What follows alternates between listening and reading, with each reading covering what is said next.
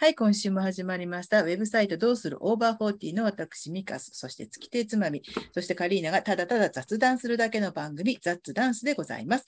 えっ、と、今週で81回目ということで、お二方よろしくお願いいたします。よろしくお願いしますそしてつまみさん、おめでとうございます。最初か金らですか？メダルを。え、最初からですよ。もちろんですこよの。年になって金メダルねなん、か金メダルそうそう取れませんからね。そう取れませんよ。そうですね賞状と金メダルいただいて。何でいただいたんですか、はい、あの先週もちょっとここでお話ししたんですけど、ビブリオバトルというこう本を紹介する、まあ、ゲームなんですけどね、うんそれの研修に行ってあの午前中は講習を受けてこんな風なあのやり方でやると効果的ですよとかあの高校生のビブリオバトル全国大会の優勝者歴代優勝者の YouTube をみんなで見たりとかして、うん。まあ、すごいんですよやっぱり。へあのー。全国の精鋭たちが集まってくるので、10, 10代の方が面白いこと言いますようね。うん。ん。それを見て午後からは自分たちであのやったんです。それで、まあ、最初予選ブロックって、まあ、56人っていうのが一番最適な人数とされているので、まあ、予選ブロックをまずやりうんでそこで勝ち抜いたあ 5, 5ブロックあったので5人が本戦に出てで本戦でまた戦ったんですが 優勝しました。ね。それってスピーチ内容とかは自分であらかじめ原稿を作っていくんですか？原稿は作らないんです。へー。そう決まり？うん。一応ねもちろんあの原稿をちゃんと作ってそれを暗記して言う人もいるかもしれないんですけれども、うん。基本はそういうのを見ないで話す。自分の生の言葉をうん。ライブ感いっぱいでうんうん。構成は頭の中でっうん。ていう感じですね。ある程度考えてきてるけど、はい。原稿は見ないと。そうですね。それで時計があるんです。うんでちゃんと5分なんですけどうんあそう4分経つとあと1分ですよがうんカリカリカランってなり、で5分終わると強制終了。うん、あもうそこでパンと。はい、はい。それで、その後に2分間の質問、質疑応答タイムうんで次の人に行き、で全員終わったら、あの、まあ、聞いていた、だから30人ちょっといたんですかね、全員でね。うんあのどの本を一番読みたいと思いましたか、うん。ですから、その人に対して投票するわけではないので、うん。本のタイトルを書いて投票しするという。でつくつまみさんはちなみにどの本を推薦されたというか、あお私はお話しされたんですか？中島京子さんの「優しい猫」という本です。うん。これがまあ素晴らしい本で、はい、熱くうん。熱く語り。うんで皆さんはどういうなんか質どんな質問とかが来たりしたんですか？うん。あの結局中学校小学校の師匠たちだけの講習なのであの本を選ぶ基準は今回はフリーって言われていたんです。別に児童書じゃなくても、うん。小中学生向けじゃなくてもいいって言われたんですけど、うん。いやほとんどの人がやっぱりあのそこを児童書？はい、児童書とは言わないまでも、まあ、あでも大人の方ももちろんありましたけど、まあ、中学生も読めるんじゃないかうん。みたいな本を持ってきたんですけど、うん。私の優しい嘘も、うん。あの語り手があの中学生の女の子なので、うん。まあ、全然、で私それをね言い忘れたんですよ本戦の時、うん。予選の時にはねちゃんとねこれは語り手が中学生の女の子なんです、で誰に対して語ってるかっていうことが一つのその最後のどんでん返しみたいになるので、っていう話もしたんです。うん。ちょっとねあの興味を引く引かせようと、うんそのことを本戦では言い忘れたんですよ。うん。うんそしたら質問をしてくれた人がちゃんといて、うん。それは中学生でも読めますかって、うん言ってくれたのですあー。あありがとうございます。私それを言い忘れたんです、うん。あの読めますよっていう話がそこでできたのでうん。よかった。どこが勝因だと思いますか？ご自身でこうあまり謙遜なくおっしゃると。勝因はねもう明らかなんです。全員みんなに言われたんですけど、うん。私その本はその、えー、とスリランカ人の人と結婚しようと思う日本人の女の人とスリランカ人の人の、まあ、恋愛うん。をベースにしたいかにその日本は外国の人に対して門戸が閉じられているか、うん。難民に対しての,、うん。の入管とかうん。の問題がひどいかっていうことが、ものすごくその中島京子さんの、うん問題意識が多分すごかったと思うんですよ。うん。もう私これ書かなきゃダメだって多分、うん。で中島京子さんっていろんな小説書いてるんですけど、うん。あの最近割とその世の中に対してのこうここは間違ってるんじゃなくて、うん。絶対おかしいんじゃないかっていうことを割と小説に書くようになったと私は思ってるんですけど、その集大成みたいな小説で、うん。そのスリランカの男の人が本当に入管でひどい目に遭うっていうのがまあちょっと読んでて辛いんですけど、うんそこがメインなんですが私たちはスリランカに対しては本当に感謝しなきゃいけないんだっうんていうことが私ちょっと知ってたんですけど、うん。皆さん知ってますか？おう二人。ん。うん。スリランカ？うん。と日本の関係って何でしょう？私、紅茶ぐらいしか思いつかない。そうだよね。私も全然知らなかったんですけど、最近知ったんですけど日本が戦争に太平洋戦争第二次世界大戦に負けてうん。サンフランシスコ講和条約で各国の人たちが集まったじゃないですか。うん。その時にロシアとアメリカと中国がうん。日本を統治分割しようってもうほぼ決まりかけてたみたいなところがあったんですって。うん。でその話し合いだったんですがそこでスリランカから来た当時外務大臣だった人が、うん。その後大統領になるんですけど、憎しみを憎しみで埋めちゃダメだってうん。言ってで日本のその統分割統治をやめた方がいいって言っうんたんですよその人。うん。それで流れがガラッと変わって、うん。で我々はその北海道一つの国で。中国、うん。四国九州地方沖縄地方の一つの国になれたのはそのスリランカの代表の鶴の一声があったからなんですって、なんですよ。それであのその後にその賠償金ってすごく日本はたくさんのお金を払わなきゃいけないうん。かったんですけど、うん。それもそのスリランカの代表がうん。憎しみを癒すことができるのは愛だけだ。なんか、多分仏教の言葉を引用したと思うんですけど、うん。それでその金額がものすごく下がって、で日本はとても助かり、うん。で当時の吉田茂かなんかは、うん。とにかくスリランカのに我々はすごく恩を感じなきゃいけないってすごい言ってたらしいんですけど、どんどんどんどんそれは忘れられて、今覚えてる人なんて多分あんまりいなくて、でもスリランカの人たちは覚えてるんです。覚えてるっていうかそれはもうすごく言われ我々が日本を今の日本にした。っうん。ていうことがねその小説の88ページに書いてあるんです。で私その88ページを読んだ時につい最近そのことを自分も全然違う経路から知ったので、うんあって思って読んだんですよ。うん でそのビブリオバトルの時も皆さんあのこの小説ね私ごときがあの紹介して読もうって思わなくていいですよ。うん88ページだけ読んでくださいってなるほど。あの連呼したらうんみんなに88ページの勝利と呼ばれあー なるほど。ね。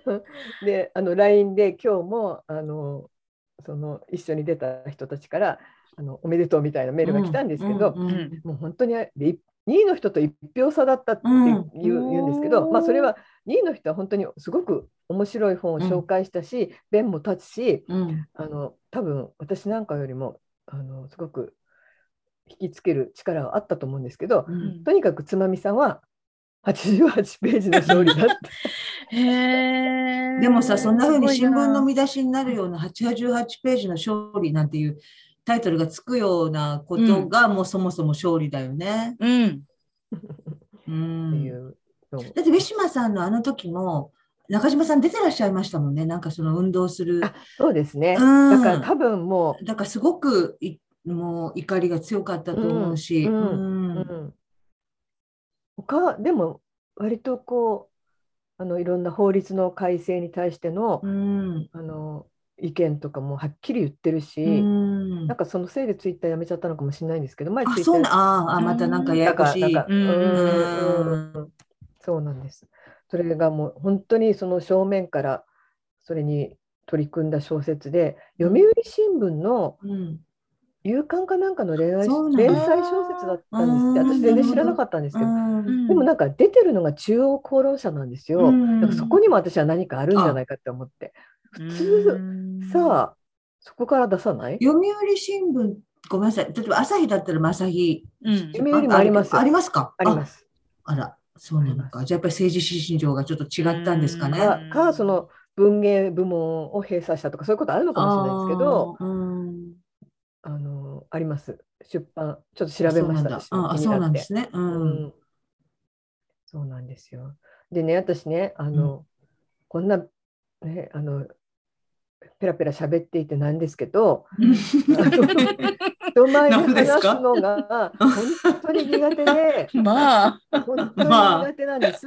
うん。特にね、そういうこう、研修とかね、改まった、ふざけられない場所っていうところで喋るのがすごい嫌いで、で、待ってるのが一番嫌いなんです、それは。次私が。あの結婚式の披露宴のスピーチじゃないですけど、うん結婚式の披露宴のスピーチとか嫌だ。できればね、早く終わらせたいんですよ。もうどどうしてもやらなきゃいけない。うん昨日その予選リーグもあの私一番最初にやりたいんですけどって言ったらいやここはじゃんけんでいきましょうって言われ、5人でじゃんけんして、あ6人だったんだ予選は6人でじゃんけんしてまあ最後でした、うん負けて、最後だったんですよ。最後かよっつって。であの本戦もじゃんけんして最後で。よりによって。でもなんかほら最初はねこうほらうん。M1 でもさ優勝は難しいって言そうわなんだれるよよね。やっぱり運命の女神が微笑んだっていうのもあるんじゃないですか？でも私ほら優勝したいとか思ってないわけだから早く終わらせたくてもうこのだからあの私たちその本戦に出た5人も投票するんですよ、うん。最後に、うん。自分以外にね、うんうん自分以外にしないといけないんですね。うんだから聞いてなきゃいけないわけじゃないですか、本当なら。うんあ落ち着いて聞きたいもんね。全然聞いてないよ、私。うん そうか。で、あの、壇上に上がってマイクでしゃべるので、あのそういうのもすごい苦手だし、うん。なんか段が、あ、段っていうか、前にこう段があって、自分の体が半分ぐらい隠れるのと、うん全く隠れない、ただマイクだけの前で喋るって全然違うんですよ。違うなるほどね。ねそっか。そうなので、そういう、あうん。の段がないから、マイク、ただマイク、素のマイクの前で喋る、うん。しかも本を持ちながら喋る、うん。しかも後ろには自分以外のその4人がいる。座って後ろ私の後ろを見ていると。うん。そういうの私の一番嫌いなパターンで。でもね、やっぱりそのうん小手先、小手先って言ったらその参加の人に失礼だけれども、まあ、そんだけ喋るのが得意じゃないというでも、まあ、伝わったっていうことですよね。いやきっとねあのもう開き直ってちょっとふざけたりしたので。あのそれで。それはさ、なんかこうあれなんですか、うん。賞金がもらえるとか、賞状がもらえるとか、今後の交際にいいように影響するとか、なんかそういうのはあるんですか？あ、症状が、うん、症状あるんですね。症状あ、と、みあそういえばそれあ写真が見たかな？うん、金メダルとあったじゃないですか。かわいい金メダル。あ、それだけ？賞金とかはないですか？だって研修研修だからね。そうか研。修だもん研修ですよそっかそっかそっがか。そっかそっかそっか。でも学校でそこのノウハウを生かしてあなた方もやってみてくださいみたいな。そうですね、今、うん多いので、結構、うん学校で。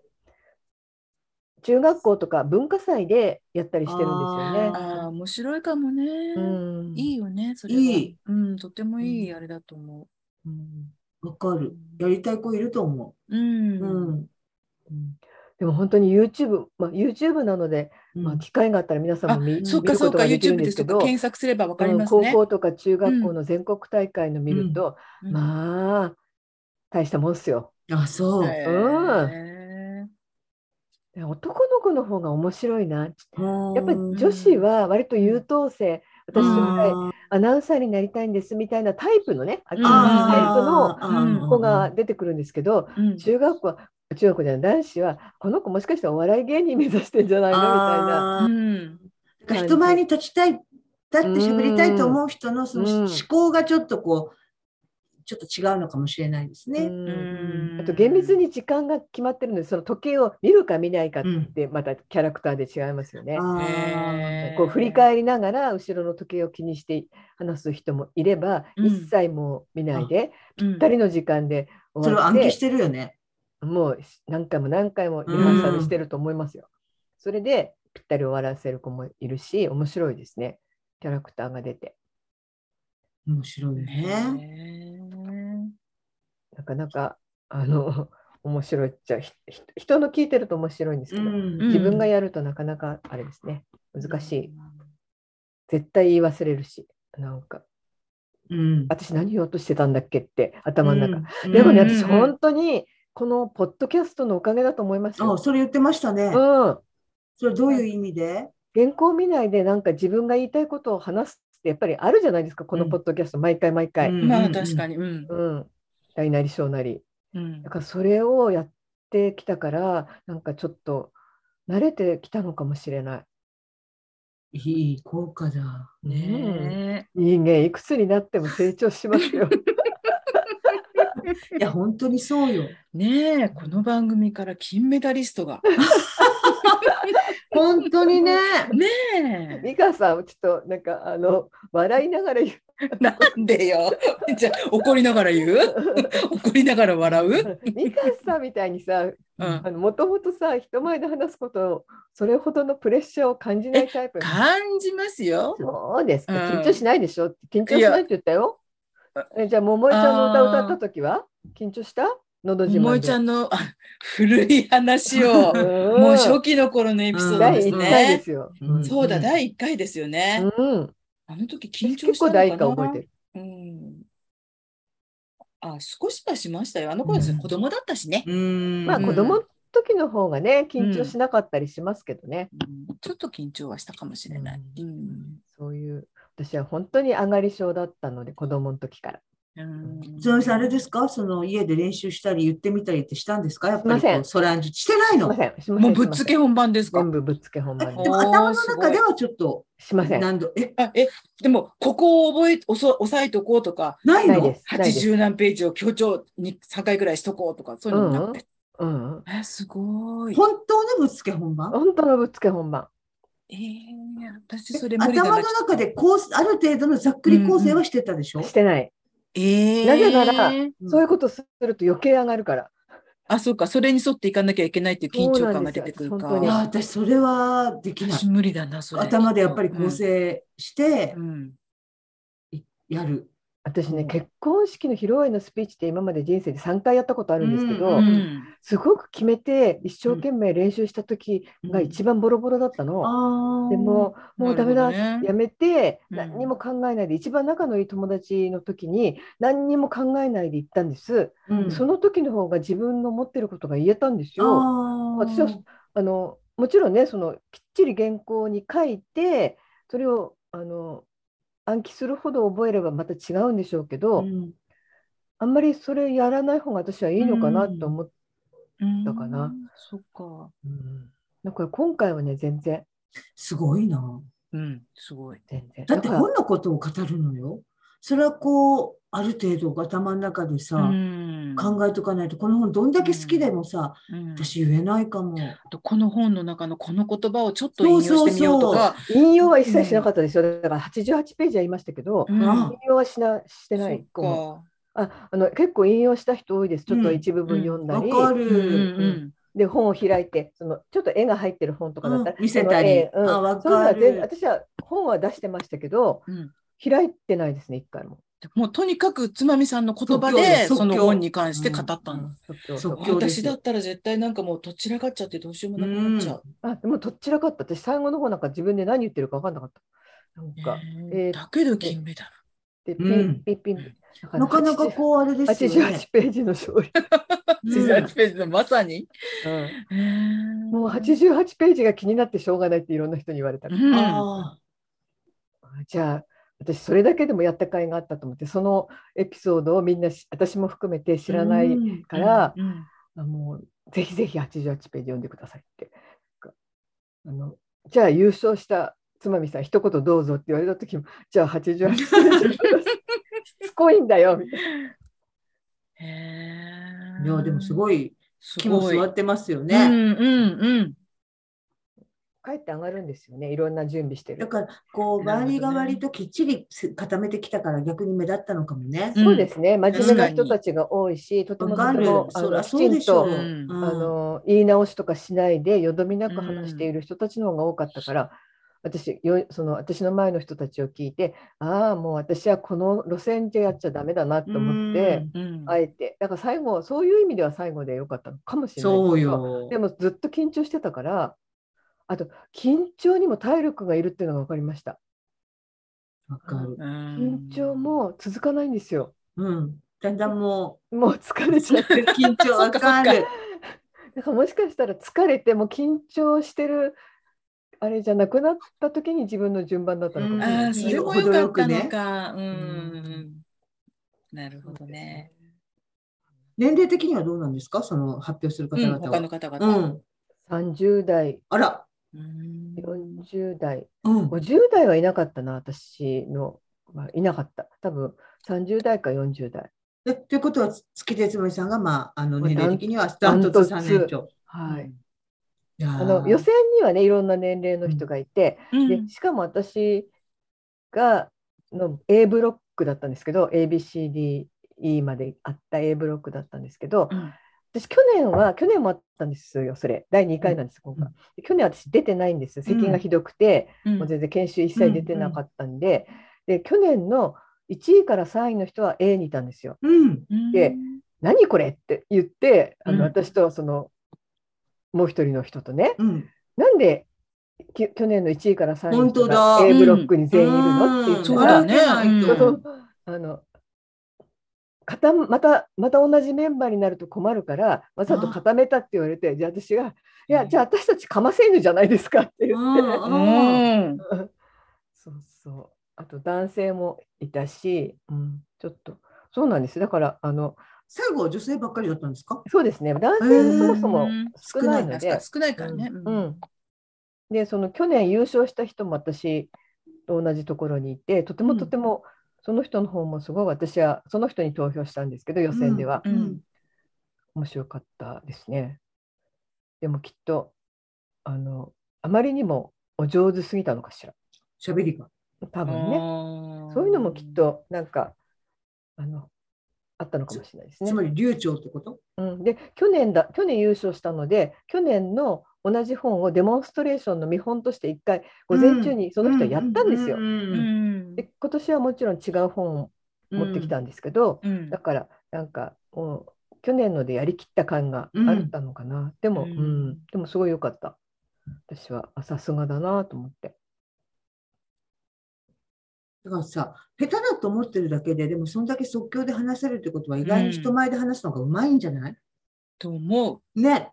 だってね、それでほら、自分た、自分の前に、一番ほら、順番が最後だったから、自分の前にやってた人たちのを見て、あ、私はちょっと、そうそう。ね、手法を変えてみようっていうか、こういうふうにやってもあれだなってうん。思ってっていうことができるって、こうはできないって思った。うん。私はこういうふうにはできないやって思ったんでもうあの柔軟ですもんね、そういう。そうそう。こういうふうにできないやと思っても、そうう、ん。そうやらないといけないと思ってたうら、ん、そうやそう、やるしかないもんね。う。ん、引きずられるかもしれないし。うん。そこは年の子なんじゃないんですかねさすがにね、いいね。年を取るのもいいっていうことですうね。ん。そういうことにしましょうよ。積み重なってきたものが。うん。しましょうよ。そうそう。そうか、しましょうよ本当に、うん。これはあの私の勝利ではなく。年の勝利。年の勝利年の年齢の功ね勝利。ですよ。うん、年齢の勝利。いいですね。年齢の勝利。年齢の勝利いいですうね。ん。うん続々金メダリストが出てくるかもしれませんよ、つまみさんの後って。ねでもね、やっぱり年齢に関係なくって言ったらあれだけど、うんその、ねやっぱりね同じ土俵に別に上がらなくたっていいんだよね同じことをするにしても確かに。うん、確かにそうだね。狭くなっちゃうもんねみんな同じところに上がっちゃうとね。確かに。うんだから皆さんも面白く読んだんじゃないです。聞いたんじゃないですか？うん。だったらいいですね。私はそのとねその中の何人かの人はも買ってるかも。う買ってね、うん80あのまずは88ページ開いてますよね。みんなあの図書館に予約するって言ってました。さすが、さすが、さすが、師匠さんたちだ。そうか。でも本当に。にあのちょっとなかなか力作なのでよかったら読んでください。そうですね。んぜひはいうん皆さんも、ね。優しい猫。うん。タイトルがね。うんタイトルの意味は何かあるんですかっていう質問もあって、うんみんな質問ちゃんとは聞いていいですね分かってくれてますうんね。ね私もそれも言い忘れたので、うん。うんうちゃんと質問がフォローしてくれたっていう形なんですね。そうそうそうそう、うん、そうそのスリランカの昔話あーへえ、うちなんで。ちょっと変わった話なんですよ。ううんん。優しいの？それ優しいっていうの？みたいあ、な。なるほど。うんあ猫猫がうんうんうん。なるほどね。すごいですよやっぱ中島京子さんはね。うん本当私あのまゆぽさんもちらっと言ってましたけど夢見る帝国図書館とか、うんそういう小説、ちょっとこう不思議なこう時空を超えたような、あの不思議な小説の方が好きだってずっと思ってて、うん今もうんまあそうなんですけど、うん。でも今回それでなんかお勉強させられてるみたいな小説はちょっとツイッターでも書いたんですけど、あんまり得意じゃないと思ったんですけど、うん。もうきもうその私このこと書かなきゃっていう熱意は、うんそういうこう私の生実家なうん安っぽい、私こういうタイプの小説あんまり好きじゃないっていうのを超えるなって、うん。思ったその辺の気持ちは、うん。やっぱりすごいのはすごい。うんというようなことも言いました実は。あ、そうなるほどねそういうような。ことも、そういうこともうん言ったんですか？うん私こういうおあのお勉強させられてるような小説あんまり得意じゃないしうんなんかエンディングの着地点が決まっててそこにこう主人あ登場人物がコマみたいに動かされるような小説はあんまり好きじゃなくてどっちかっていうとそういう方な小説かなと思って読み始めたけどちょっとそんなのはぶっ飛ばされましたみたいなことは言いました。やっぱりさ、今までこう、あのーずっとこう、書評コラムっていうようなものをさ、たくさん書いてきてる蓄積がやっぱりさ、うん、そうね。蓄積はやっぱり人を裏切らないね。うんあ人をかな？何か、なんていうの？裏切らないね。うん。何をかっていうのはちょっと今あれだけど。うん。ね。やっぱりそれがにじみ出たり、人にちゃんとこう伝わるっていうことじゃないですか？うん。だから、ポッドキャストでこれ喋ってんのも80回でしょ、うんもしかしたら確かに裏切らないのかも、蓄積が。そうだよそうだよ本確かに当にね。どううん何にもさ、うんまあ美香さんもカリーナさんもそうだと思うんですけど、うん。私結局結論は何を言おうとしてるのか決めないで話してることって多いじゃない？う。うんんうんでもなんかこう流れに沿ってうん。今自分が考えてることをなんとなく言っていけばうん。2人には伝わるんじゃないかって思いながら喋ってるじゃない、うん。そういうのってすごいあのそういうつもりではないにしても訓練だね、あーあるかも。ああ、そうか、訓練か。うん、になってだからな、だからこう、うん。私ブログでもまあなだいぶ書いてさ、うん。でオーバーフォーでも書いてとか、うん。でここで喋ってとかしたら、なんかそれなりにどこで役に立つの？って言われたらどこかなっていう感じやけど膨大なネタ帳にはなってるよね。そうだあねー確かにね。そうだね。ううん。うん、自分で忘れてることもあるけど、うん。なんか会話の中でこう出てきたことにあああれに結びつくなみたいなことをちょっと言えたりとかうん。なんかそういうちょっとこうあやそれを役に立つと言うんですかって言われたら微妙だけどやっぱりネタ帳にはなってる気がする。そうそうそう、うん。役に立つとはあれだけどネタ帳っていう考え方だよね、うん。なんかそれがぴったりする感じ。ね、だから、ね。うん。でそのネタ帳は必ずしも、まあ、お笑い芸人さんではないので人に披露する必要もしてしてもいいし、うん。こう自分が何か体験した時にうん。そのネタ帳から、ああこういうのあったあったとか引っ張り出せるっていうのありますよね。うんそうですね。ね体験してることが全部記憶に残ってるかって残ってないからね。うんうんやっぱり書くことでそうだねうん書くことでやっぱり定着することって結構多いから、まあ、人生のネタ帳を持っておくっていうのはいろんな面でこうやっぱり役に立つかもね。うんなんか話していてうっかり思い出すことって意外に多いですもんね。あるある。うん、ね。確かに。いや私そそうだそうだそうだった今まで思い出してなかったよっていうようなことを話しちゃってて、思い出すことあん。なんか話すってさやっぱりさすごい不思議でさは話すって言おうと思ってる時には話すって言っちゃってるやん。なんていうのこうこうなんていうの？全部やっぱり固めて言うわけじゃないから、うんうんうんやっぱり常に言いながら考えないといけない行為じゃないですか。うんそうそうそうそうだからあ言いながらあ失言に言ってこれちょっとまずいんじゃないっていうふうにこう、ね、会話の中で思う時もあるしなんか不思議なことですよね、うん話すってね。うんなんか語尾とか手に用派一つでニュアンス変わるから。そうね。うん。だから膨大な即興みたいなことをやっぱりいつもやってるってことだもんね。うんこれはね本当に大きいと思います私。今回のことに関してはね。この80回の蓄積が。80回の蓄積。ありがとうミカさんカリーナさん。この喜びをあなたたちに。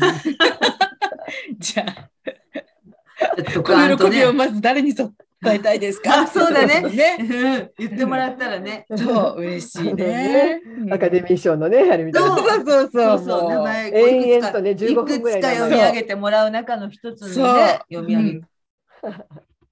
そうですね。かでもあれですよね、まあ、もちろん私たちはこうやって、ね、あの毎週時間を決めてあの集合をして録音をして公開をしてってやってますけど別にそうじゃなくったってね誰かと話すっていうチャンスを持つというのは、うん。う。んまあ意図的意図してもしなくてもなんですけどうん。誰かとおしゃべりをするということの、うん、それがいろいろな意外なことのこの、ね、訓練になってたりとかうん。っていうのはなんかす脳がね分思ってる以上に動いて、今さ、なんか話すことによっって思い出すってつまみさん言ったけど、うん。なんかこう、こう話そうって直線的に思ってるんじゃなくて、なんかいろんなこう記憶とかなんとかっていうのが多分話すってすっごい活性化するんでしょうね。ううんんそうね。私たちが思っていた以上にね、思っていた以上意に、だから識していた以上に。話さないといけないんですよ。うん、大事。うんそう誰かと話すって絶対大事う。ん。うん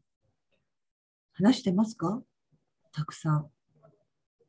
たくさん。たくさん。でも、うんまあ私は一応話すことが仕事であったりもするので、うんそうですね。一人で過ごしてる時間は多いけど、まあ、いわゆるこう、ズームとかを使うことによって、うんだけれども、うん、話すというのは、ねまあそこそこありますね。美香さんはそうだよね。だっうて、ん、レッスンっていうのはもうまさしくうんうん話すことだもんね。そうですね。うんうんみんないっぱい話してますかね？これを聞いてる人もね。ねえ、あの、うん。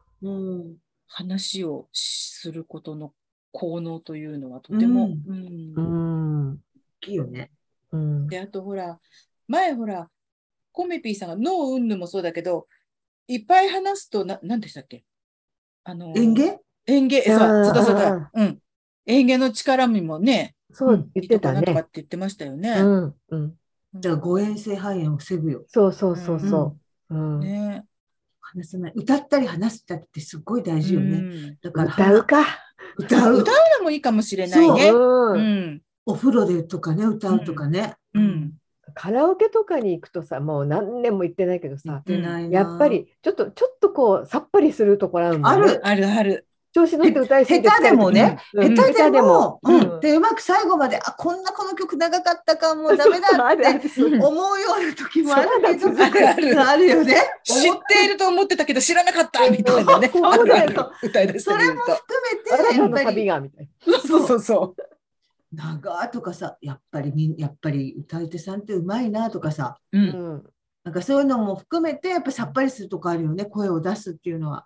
うん。あと音域が狭いような歌かと思ったら意外と広かったそうとあと逆もね。あとあるあるよ。だから狭いけど、狭い中ではこの味わいを出してるっていうのは、やっぱり難しいんだなとか。うん。う。そうそう。そういううん。前聞いたかもしれないけど必ず歌う歌ってあります？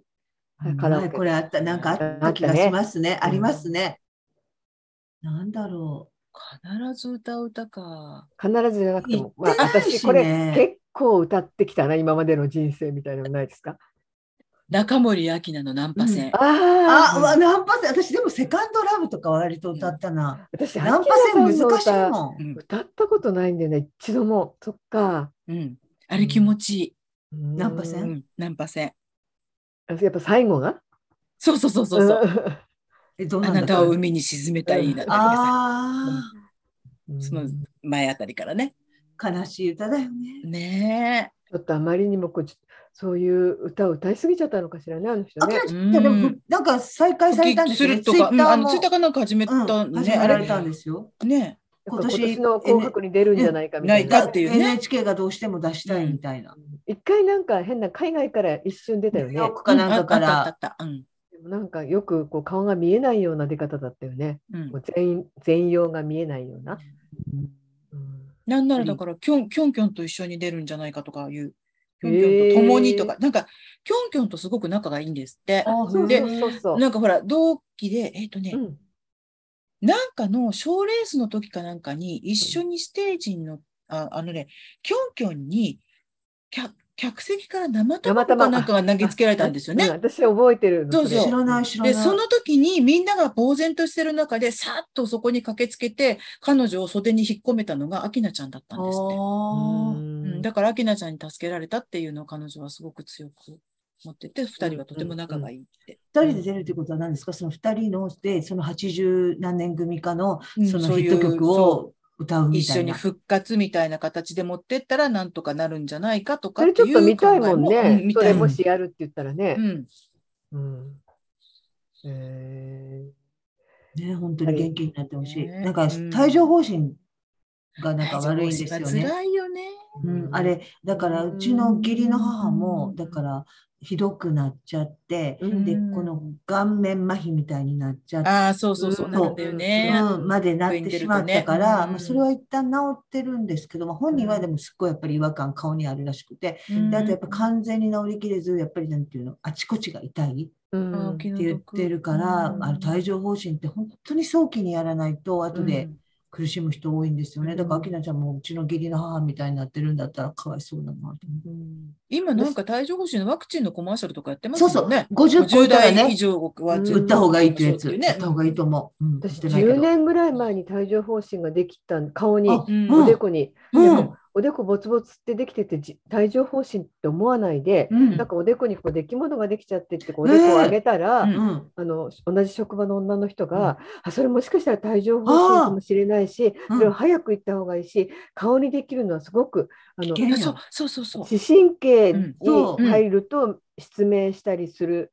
その人の旦那さんがやっぱ顔にできて、うんなんか目の神経がちょっとやられて、うんそれをちょっと不思議なあれ 3D が分からなくなったっていうんだけど。で 笑っちゃ悪いと思ったんだけど、うん、でもちょっと不思議な感じなんかあるのかもね。ですうん。だからなんか顔はねあの怖いんだよって言われてすぐ行って、うん。そしたらやっぱりそうだって。帯状疱疹あの、つまみさん、その時痛かった？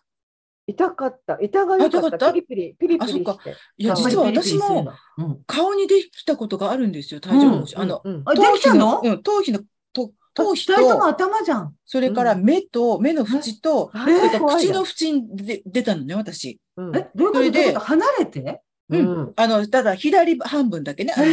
帯状疱疹ってね、半分だけだから。。うんうん。で、そう、頭皮とこことって、で、かかりつけの医者行った時、やっぱり、あの、頭皮とって言った段階でもう看護師さんが、あ、多分帯状疱疹って言われて、うんでも私そんな痛くなかったんですよ。あただ、あの、今、ちょっと痛がゆい。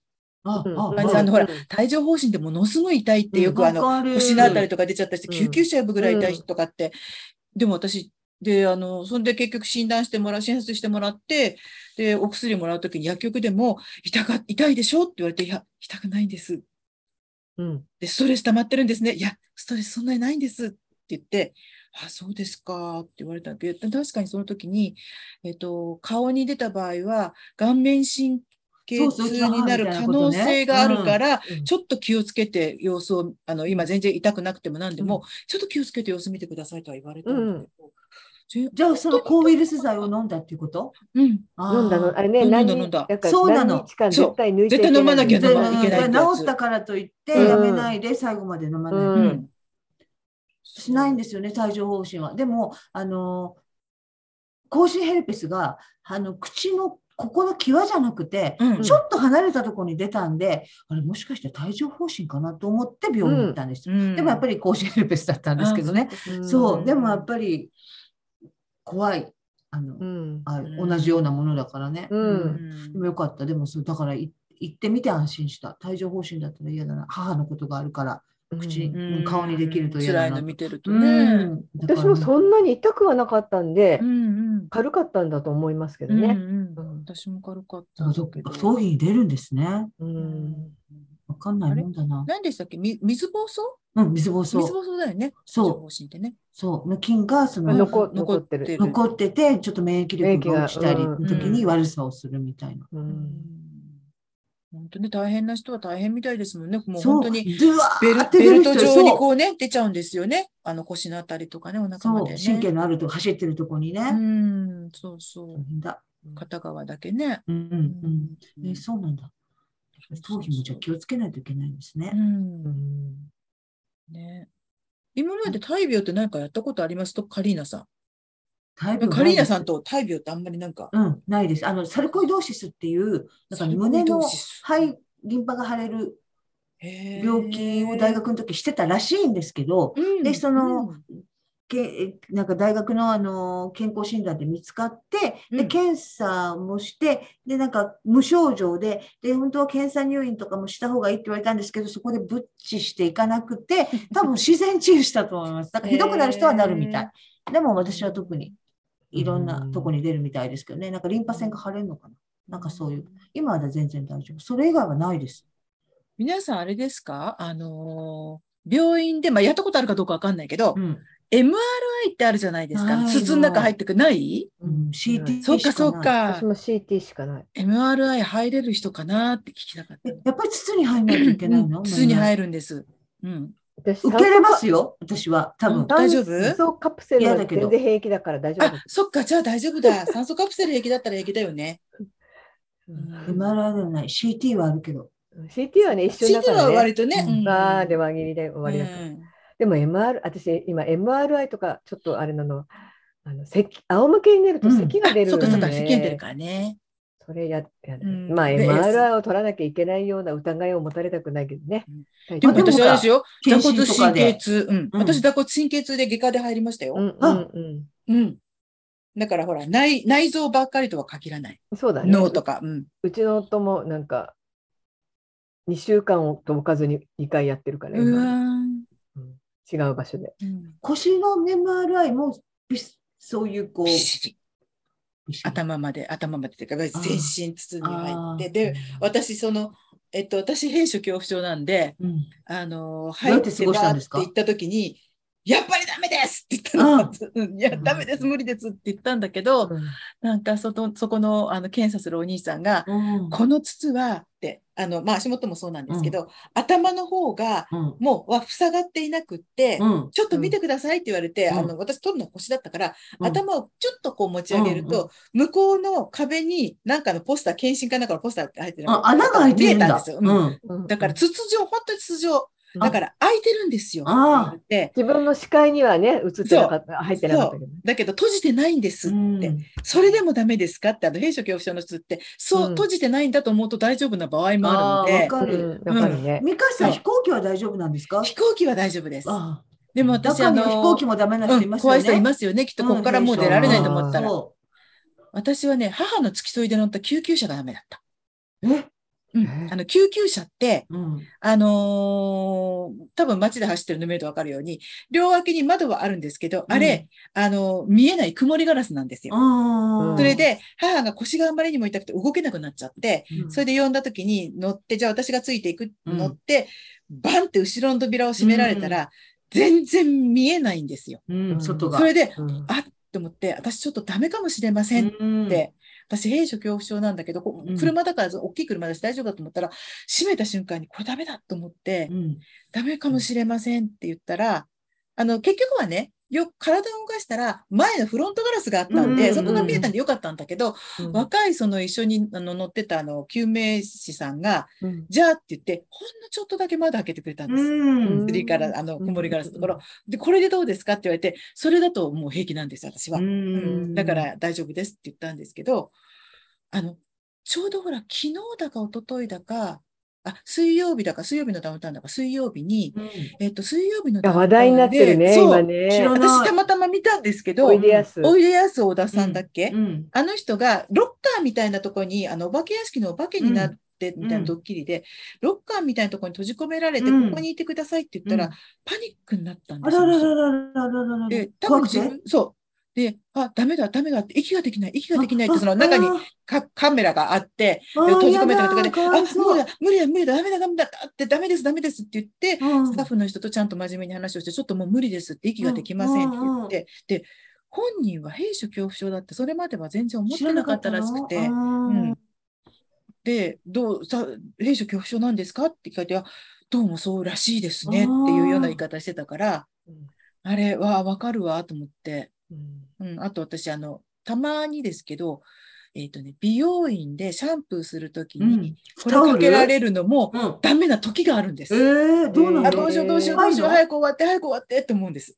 えーでここで苦しくなっちゃったらどうしう。ようっていうのがたまに、毎回じゃないんですけどね。うん今で最近はもう何十年もお願いしてる美容師さんだから、うんダメだったらもう、あ、苦しいからごめん取ってって言えばいいんだと思ったら平気になったんですけどね。うんえー私あの救急車は、まあ、何回も乗ってるんですけど、うん。すごく揺れるっていうことが、揺れるねね。揺れるね。あと、あの、あれじゃないですか。信号を、赤信号を越えていくときの怖さ。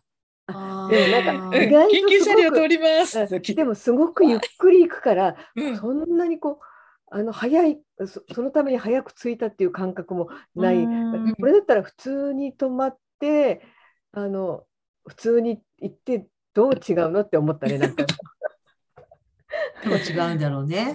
違うんだろうね。んあでも閉所恐怖症って私も分かるよ私満員電車のうん。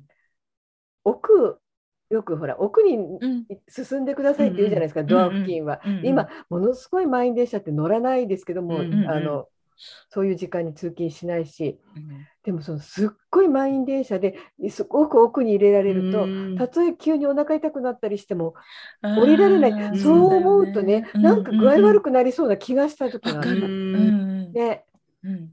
絶対次の駅で降り急に降りたくなっても今このぎゅうぎゅうでこんな真ん中に入っちゃったら、絶対降りられないって思うとうん。パニックの3歩手前ぐらいにはなったことある。うん息苦しくなっちゃって。そういうことに気づいちゃうとダメですよね。そうそうそう。なんか、あって気づいちゃう。気づいちゃうとそうね。でも気づかなければ同じ状況でも、うんボケーっとしてて、それ何にも気づかないときは、なんともない、うんのにそうなの。そう、気づいちゃって、あ、もしかしてって思うと、うんちょっとね、怖くな寝てる子を起こしちゃったみたいな自分そうそうそう。不安要素ってやっぱりどこにいてもやっぱりあることはあるからね。うん考え出したらそうそうそうそうそね、だからそれを人によってそれぞれあるしね。あんまり意識しすぎるとすごくいろんなことが怖くなってしまいますよね。だから、それこそおいでやす小田さんなんかもそうだけど、うん。誰でも、あの、ある日突然そういうふうに、うんバッて、ねえ。私狭いとこ怖いとか暗いとこ怖いとか、うん。今まで平気だったものが、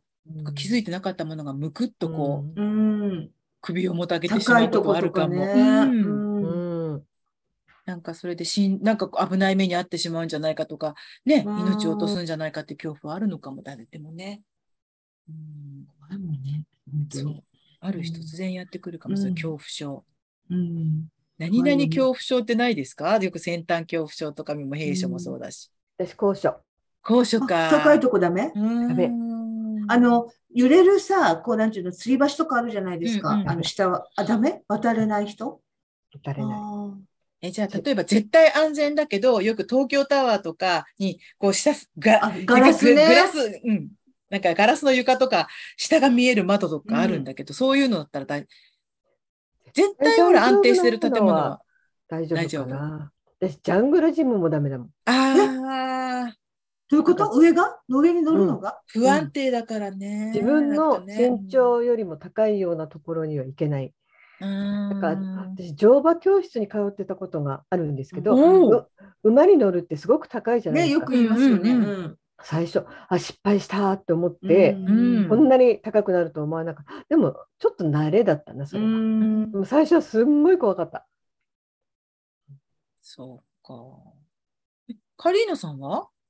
私はだからそのすごい高所恐怖症だと思ってたんですけど、十津川っていう奈良の山奥にこう、うんこう吊り橋みたいのがあって、うん。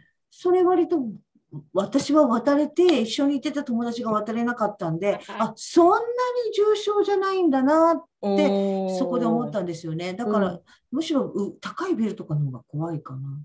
あでも私はだから前お話ししたけど、あの、物々が集集合にああ、うん。トライブフォビアだ。そうそうそうそう、それはね。私もそう。あれは気持ち悪い。私あの後画像で見て、私もダメかもって思った。あの、ああの、うん。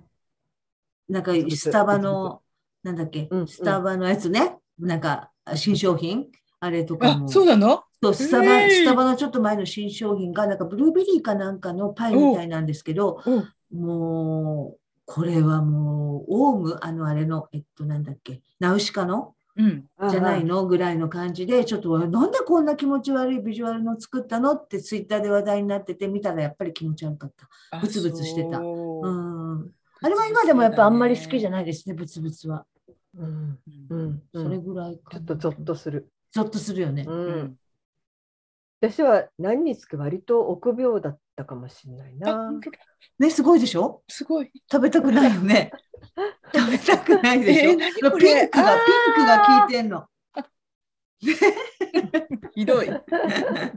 見ジェットコースター的なものは大丈夫ですか？あ若い頃は大丈夫だったけど、もう乗らないようにしようって、うんなんか心臓うん止まっちゃったらどうしようとか思うから。ちょっとね、首のね、あれ、うん筋そうそうもう今はちょっとね、んね年齢的にちょっとや無理しない方がいいかなと。私、あの、コーヒーカップあるじゃん。ティーカップっていうのくるくるはい回るあれ全然平気だったのに、40代後半かなんかに乗った時にすっごい気分悪くなったんで、あもうこれ平衡感覚や、うんちょっと衰え間とかね。そうそうそう、衰えたのかなと思ってもやめました。私も30代、40代ぐらいで、あの、公園のブランコ、うん。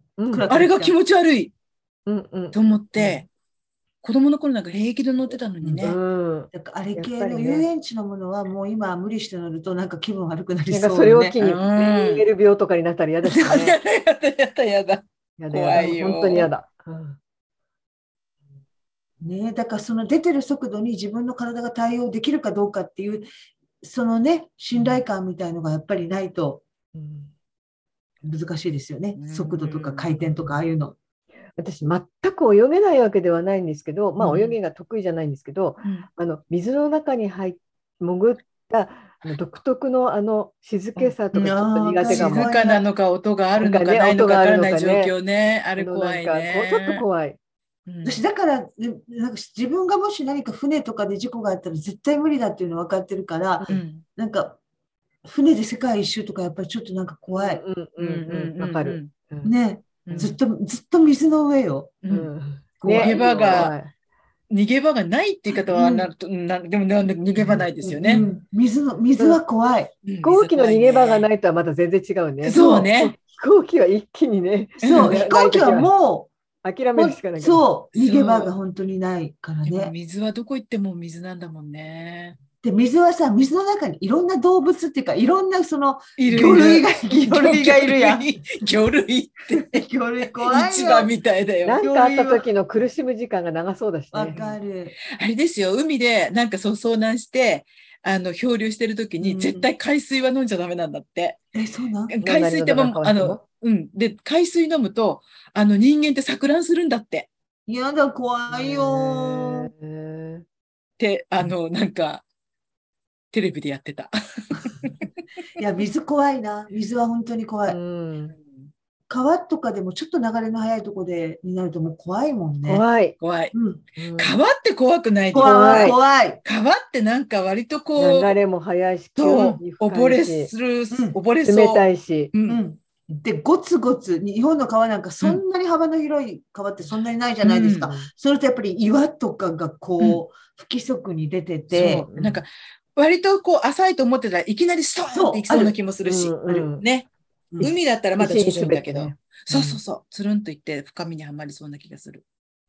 だから私あん自な、然全般に怖いな。なんとか下りとかやりたくないもん、あのラフティングとか、よく観光地とかでキャーとかやってるじゃないですか、うんみんな。あ、もう怖くてややだ。私もあんまりややりたいと思わない。ね、水ね。お金出してまめっちゃで。怖い。ね、お金出してまで、うんあと、バンジージャンプとかだってさ。あー、バンジーも怖い。な何を信じて飛ぶんだって思いませんあれのっうて。ん なんでって思うけど。ねえねちょっとわかんないな。ねやる人わかの気がするんないな。本な。当わかんない。信じらんない。あれは飛び込んだ瞬間に心臓止まるかもしれないからやめといた方がいいよね、ある程度。あーそうねありますよね。あると思いますよ、きっと。ねないのかな？あるのかなあると思ね。う。う。うんんいろんなことからね、ね範囲外になっていきますね。え。ううんん。じゃあ逆に年がいもないけどやってみたいことってありますか、ああ。年がいもないけど、まあ、年がいもないって言い方はちょっと語弊がありますけど、うん、まあでもね、年齢的にうん難しいかもしれないけれど、けどやれるものなら。やれるものならやってみたいってことありますかね？そういう、そう、そうおっしゃるつばみさんは何かあるんですか？いや今だ言いながら考えてたんですよね。報酬。私ね、あの、ほら、先、ちょっと前に、やっておけばよかったことああったね留学とか留学しておけばよかったとか、楽器習っとけばよかったとかっていう時に、うん終わってから、ああと思ったんですけど、うん。私、もう、あの、膝痛いが、体あちこち痛いから、もうそれで絶対、頑張ればできるよとかいうレベルじゃないんで、もうあれなんですけど、うんうん格闘技。私、前言いましたけど、私、戦える人になりたいんですよ、生まれ変わったうん踊れて戦える人になりたいの。そして戦うのも、なんかそんな、あの、あれですよ。あの、柔道部とかに入って、オリンピック出て、ちゃんと礼儀正しくさあとかじゃなくて、私、ストリートファイトができる人になりたいんです。うん。喧嘩の強い人ねっていうのはどうなんですか？ごそう、うんごし、でね、そう。いろいろで調べたんですよ。私、どれが一番ストリートファイトに近いのか。うん。で前話したかな。ジークンドーっていうのがあるんですよ。はいはい。ジークンドーが、あの、多分、つまみさんって旦那さん、ちょっと、そうなんです。すよね、格闘あやってた。やってますよね。え、ジークンマーって何語ですジーかクンドーってね、多分、韓国？アジア？けえっ、とね、ブルース・リーはなんだっけ？あそうだそうだ。ブルースブルース・リーだはもしかしブルて、ースリー。カンフだ、うん。ジークンドーってどうも内紛がいろいろ種類、流派の中で内紛があるらしく、なんかあまり日本ではこれといったその道場があるような、ないようなみたいなことを読んだんですけど、でもどうも一番ストリートファイトであの敵を倒すためのあれを身につけるにはジークンドーが一番いいらしくて、生まれ変わったらジークンドーをやろうと思って。え、。それは何か殴ってこられたら、その手を握って倒すとか、そういうこと？うん。あれはできるようになりたいんです。いいんじゃないですか？うん。あのたいなんだっけ？太極拳だってすごいでうんすよね。うん。あの年配の人とかもね。太極拳、私ね、ジム行ってた時にね、レッスンに入ったことあるんですけど、うんあれ大変ですよ。うんあれものすごくこう、あれ難しいし、うんうん体すっごい使うし、体幹が体ね。幹がそう、鋭く、うんあれちゃんとしてないとダメだよね。私もスポーツクラブのこうなんか体験的なのでやったことあるけど。あれ大変よね。うん。あの中国のさ、あの公園とかでこうかなり年配の人たちがやってるじゃないですか、うんこう。うんうんあれすごいなと思って。うんうんうんああれできるあのお年寄りって絶対健康でちょっと長生きというかあれですよね。派手さはないですけどね。そう、あれ大変なうんもんだと思いますよ。うん芝居もなく、まあ、ビーチでビキニで寝そべってはやりたいですね、いくつになっても。全然、うん。うん、そういうのはやりたい。うんうん、別に全然体型とかも気にせず。うんうん。それはプールとかにも行きたいな。プールは好きだから。うん、そんなにに入らな入入ろうと思えば今も行ってるんです。今も行ってないです。最近何年か行って？全然行ってないです。全然行ってないですけどう。ん。うん。そんなうちの町のすぐそばのちょっとした市にあった？ジジークンドー同好会っていうのがある。あそれはもう今もう見つけたがもう後期ですよ。でもほら、ダメなんですよ。左膝をね、リングフィットアドベンチャーやった時にグイッて もうそれ以上ちょっと無理なんですね。正座ができなくなりました、私。いや、私も本当にすっごい治ってて、もう全然大丈夫と思ってたけど、またちょそうっとそう。そう、膝が痛い言ってたねね。なんでこれ、うんなんで、なんで蘇るのやろ。あの、でもさ、うん。年を、年、ある程度加齢が関わってきてる痛みって、うん。うん。治ったり蘇ったり、治ったり蘇ったりしません、じゃあ私の肩もまた痛くなるってことあも気をつけておかないとなるかもね。ちょっとギクシャクしちゃうな。私、右肘昔痛かったな、治ったと思ったけど、また痛い。こういう話になると、もう間髪入れずに次の人が言うよね。生き生きしてね、もう。沈黙なくなるよね。困ったね。なんか体質改善したいな。ねえ、体質改善。体がすっごく柔らかくなるって今からでも本当に可能なんかないや、可能？すごくだってできるんじゃないのかな？それってこそ継続だと思う。カリーナさんもヨガやってたっていう。うん。あヨガってすごいらしいじゃないですか。私私もヨガね結構真面目にやってた時期があって、うん。その時は本当にこうピタってつきましたよ。うん。今全然つかないから。だからやっぱり続けてると少しずつ柔らかく柔らかくなるのかな、うん。っていうかまあ、ならなくても硬くなるのは防げますよね。うん。でもやっぱり自分の体が硬いなってすっごい思私も今もうなんかすごいギクシャクなんかこう、うんあの油の切れた。わかるわかる。もう、クレ55なんとかみたいな、キューってあれしたい感じねね。そう、キューってやりたい感じね。ややりたいね。うん、あの、ファスナーとかピーってなるやつさ。そううんうん。ああいうの、そう。本当だって、歩、歩いてみても、なんだ、どこが強烈に痛くて歩けないとか、そういうんじゃなくて、うんなんかな、なんかなと思いながら歩いてるの、膝とか腰とわか。かる。なんかが違うなと思いながら、うんもうあれで自分の体じゃないみたいに違和感がいろいろある。うんうん困ったね。これだからどんどんどんどん年齢とともにその症症状は進んでいくわけだからね。うんだからそうそう80歳、90歳で自立してやる人たちって偉大よね。うんねえこ。の間だってテレビで90歳ぐらいの女の人、社交ダンスやって、ペアで踊って、それこそ5センチか7センチぐらいのヒール履いて、それでパートナーの男の人、よくあるじゃないですか、なんかルンバみたいなあれで、あの男の人の後ろに回って、股の間から両腕持って、ヒューンって出してもらうようなやつ。シューンってそんな股の間から前に出て、さすがに立ち上がってパッとまではいかなかったけど、でもシューっていって床でピュッてこうポポーズつけて、でそれが取材をしたのは、その番組取材したのは何年か前なんですって言って、今はどうされてるんでしょうって言って、今95歳だったんですね。うんそうしたらね、まだ踊ってますって。踊りっていいんだろううね。ん、で、その、今のは踊りもやって、まだシューって股の間から出てましたよ。で、ちゃんとちゃんどとうしますか？履いて ?90 代ですよ。こんな足が痛いなんて我々60、うん50や60まだ前だからで言ってシューって出たら、そのまま二度と立ち上がる 二度と、だって私、股の間から引っ張られたら両肩抜けちゃうもん、私きっとグキってなったの。最近ビヨーンってそう、両腕伸びちゃったまんま、ず運ばれてきよ、きっと万歳したまま。救急車で。なんかさ、こう、もう、人種が違うんじゃない、あ、もう私、土台が違うと思うわ、うんかさ、こはう。年をと、だってさ、年を取ったからといってって言って、そういう人をさ、みんな持ってくるけどさ、うん敬老の日あたりになると特にね。うんそう、もう人種が違うんじゃない？そんな90歳でまたの間からさ、出てこれるとか。なんか違う DNA みたいな変なものがなんか変なものっていいみたいなね。そうあ絶対あると思うん、う。なんか得意体質だあれ。年を取ってもこう頑張れる遺伝子っていうのがあるんじゃない、だっうんて90よ。ねねうん考えられないね、ちょっとえ。ね。ねちゃんとヒール履いて、うん綺麗なあの社交ダンスの素敵なうんユニフォームというかあのコスチューム着て、うんこうパツンとカッパさんで。なんかさそういうのさそれすごいよそれ素晴らしいからわ素晴らしいと思うのはもう30送るのはもうもう惜しみなく送るけどさうんなんかそうなれないのはなんかこう自分で自分に限界を定めているその心持ちがダメなんですよっていあ、う風もうそう潮あるやん。ダメ。うん、ダメだやめて。もうお願いだからそれやめよう。そう、さっき言ったね、うんあの人たちが得意体質なんですって言わないとダメですよ。なんか普通に年を取って、大体70ぐらいで、ああ、あっちが痛い、こっちが痛いを今よりさらに言い出すようになって、80ぐらいでだいぶボケるようになって、90ぐらいでは役立たず、もうそれがもうそれでいいやん。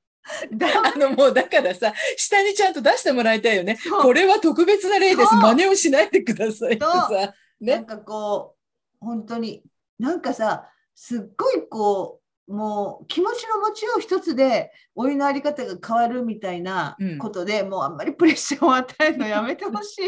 うんだからほら、まあ、気持ちの持ちよう、気持ちはね、あだずるいのは気持ちって誰でも持てるものじゃないですか。うんキーでも。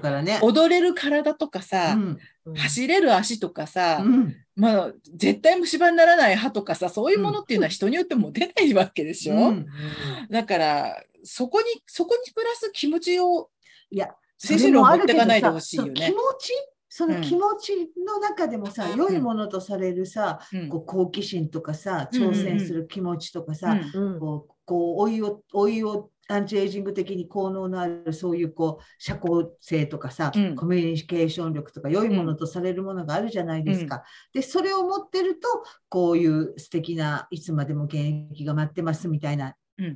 図式もうやめよう。ねそ そううならない気持ち、そうなれない気持ちっていうさのもあるわけやん。うん。うん、それをもうあんまり雑談にさこうそれがダメよっていうのもやめようって誰も言ってないけどさでもやめようと思うよまあね。でもね、そう、暗黙のなんかそういうそ傾向はありますよう、ね。うん、あとなんかこう、好きなものにドキドキワクそワクしてるとか。れそれ。なんだ私好きなもんないもんと思うの。ねうん だからこうある時まで自分のできる年齢の時まで自分の毎日をコツコツうんそれなりの形ね、うんでやってたらもう十分っていうふうにしよ死なずに生きる。そうねそれがもう目標です。う。そう。ね、あの、美香さんのね、理想はね、エンペラー吉田さんだもんね。そうそうどういうそう。こと？どういうこと？あの、何でしたっけ？偉くなくても偉くな正しくとも正しく生きる。あエンペラー吉エン田さんはペラー吉田さんの絶ね、対あの若くあるあろうなんて思ってなかった思ってない、う。もう、もうだって、あんな入れ歯はバカって外れちゃうしさ。だけど、ね、偉くなくとも正しく生きるっていう、あれは素晴らしかったよ。ううんん。毎年うん毎年同じめに今年の目標、ちゃんと生きる。うんそれは そのくせそうちゃんとしてないんだけどさい。やいや、本当ちゃうんん、その、朝起きてさ、そのなんかちゃんとやることやって、うんそんなにやりがい感じなくても仕事をしてるなら仕事する。まあう、んそれじゃなくて家事なら家う事、介護なら介護。そんなにやる気なくても一個全部やってさ、夜お風呂入って寝てんだったらもうそれでいいやん。それ偉いよね、それはもう、うんね。それで十分偉いよ。うんで、その、なんかね、結局さ、人の面倒を見るとかっていうのがさ、やっぱみんな多かれ少なかれ入ってるわけでしょいくつか子供だったり、うん親だったりさ、うん旦那さんだったりさ、うんもうそれで十分偉いやん。うんそれでまあ70ぐらいまで元気にやってて80ぐらいから、あもうだいぶもうお母さんこの先大丈夫かな？なんて子供に言われたりして、うんまあもう自分もダメだなあれそれまた言ったとかボケてきてんちゃうかな思いながらもう90ぐらいで完全な役立たずで もういいんじゃない？本当だね。本当にうんうんぼんやりできることも才能だけ。そう、うん。それぞれになんかあるのよ。そういうピッピピッピ踊れる人もいればね。それ偉いよ。人もいればね。それは本当にもう、うん、でもいいの、それを、けど、うん。ぼーっとこう、日々、ね、過ごしているだけでも十分。そうそうそうと思っていただきたい。うん。思う。まず自分が思うん。あのあ皆さんにお二人に聞きたいことがあるんですけど、うん。うん。なんかこうわーってこうこうすごく少女のようにときめける人いるじゃないですかいくつになっても。うん。まあ有名人もい,、うんれば、なんあれあれはなんでできるの？私それはね、やろう、やるスイッチが入るとできるタイプだと思う。あ、う。そう。割と、うん。うんあのどっちかというとミーハー体質だから、うん。こうのめり込むみたいな、そればっかり見ても。うんそれはできると思う。それはね、どうしてできるのじゃなくて、そういうスイッチが入ったらなるの。それは私にもあそのスイッチはあるの？あある人とない人と多分いるあんだない人もいるんだ、そっか。私はないな。ない？ない、ない、ない。私、基本割とそんなに物事に対する興味が薄いので、美香さんなんかよくそう言うんだけどさ、うんなんかそうは思えない。思わないよね。ね。適当に楽しんでたりはするかもしれないけれど、うんうんあ、テレビ面白いなとか、あら、この人可愛いなとか素敵なとかって思うけど、でも、だからといって私、誰々のファンですって特にないですよ。あの、まあ、西島秀俊とかは言うけれど、うん一応一個何か指針をそういうものがあった方が面い。白いでしょっていうこと、あの好きだけど、うんでも、すごいほら、誰々、私、誰々のファンっていうことって、ファンだったことってそんなないですよない？あだからやっぱりそれは若い時に遡るのか。も。私はだから、クイーンのフレディ・マーキュリーのファンだったりとかの時は、うんもうフレディが死ぬなら自分が死のうと思いながら、学校、学校の帰り道を歩いて帰るぐらい好きだったし、うんでそこから、そう、だから、一時期ジュリーにハマってる時も本当に好きだったし、あれはもう50ぐらいでした。50超えてましたからね。だから、今それはないけど、うんそのスイッチが入るとなると思う。なるタイプ。だからすごくそのミーハー気質が強いと思う。今はないけどね。さ熱しやすく冷めやすいので。うん、でも割とそれはあるんですよ。なんかその、え、それは、うんあれですか、熱しやすく冷めやすいっていうことは、一度熱した人にまた再び再燃することもあり、ありあそそんなあんまりないけど、まあ、でもその時にすごくよく研究するので、うん割とよくずっっと知ってるっていうか、こ深掘りするう、の？深掘りするんですよ、その時は。そうそうそうそう。そうなんですよ。だから、割とその、もう忘れますけどね。でもそれはあるな。だから今からでも何かにはまると、そのことを一生懸命に、そのことで頭がいっぱいになるのはあると思う。私はね、タイプとして。まあうん、それはありますね。なんかどうしてなるかっていうより、なってしまうっていう感じですかね。えーうん。さみさんはないんですか？私もないのかな？その若い時から誰かに夢中っていうのはあんまりなかったですね。うん、割とある方。私熱しにくく冷めにくいのかもしれないどっちかっていうとね昔から。あでもそうでもないかわかんない。人によって違いますよね、それは、うん本当に。そうですうね。んうん熱しやすく冷めやすいのかな。案外そうなのかな。うん。かも。うん。私はだからそう冷めるほどの熱がない、ああ、うん。冷めるほど熱を持ったことが多分ない。かな。そうね。ドラマとかうん。テレビ番組とか、そのラジオとかすごい大好きになったりはしますけどね。うん。あ個人それは個人で確かに番組をね。うん、番組はある。うんそうですよ。渚とザコシも終わっちゃうしね。あね言ってたうね。ん。あれちょっと遅い時間なんでいつも録画して見てたんですけどうん、渚とザコシとうんひむ太郎。あひむ太郎ねが今の生きがいなんですけどうん、ね生。きがいなんです生ね。きがいなんですけどね。もう来週で終わっちゃうらしいんでね、うんあの、ザコシがね、渚渚と。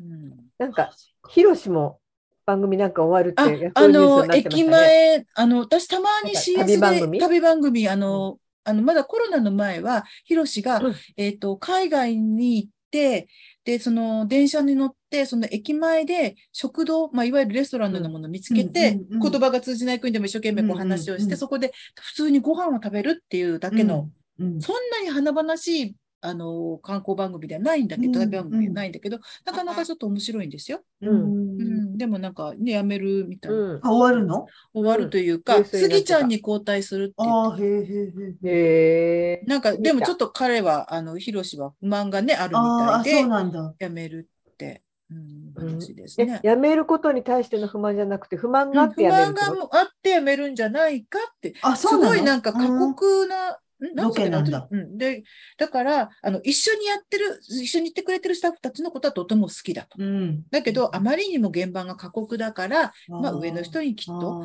一度それを見てください。どれだけ過酷かということをちゃんと見に現場に来てくださいって言ったけど、ずっと梨のつぶてで、そういうふうな、なんだっけ、思いやりだかなんだかない人とは仕事はできないとかっていうあーツイートをしてよっぽど怒りですねたみたい。そう。地上波じゃないってことは予算があんまりないのかうね。んそうですね。うん。それで結私あの構ヨーロッパノーベル賞もそうかなと思って地上波じゃないからうんだって5本撮りだよ毎うん。毎回。5本撮りって言ってたんでなんだね、きっとね。1時間番組5本撮りしかもクイズだから年配の人多いから多分こう考えてる時間をすごいカットしての放送だから実際の現場はものすごい時間がかかってたんだろうなとうん思います。今なんか本当にね、予算がない、予算がないってね、番組なんか言いますもんねう。ん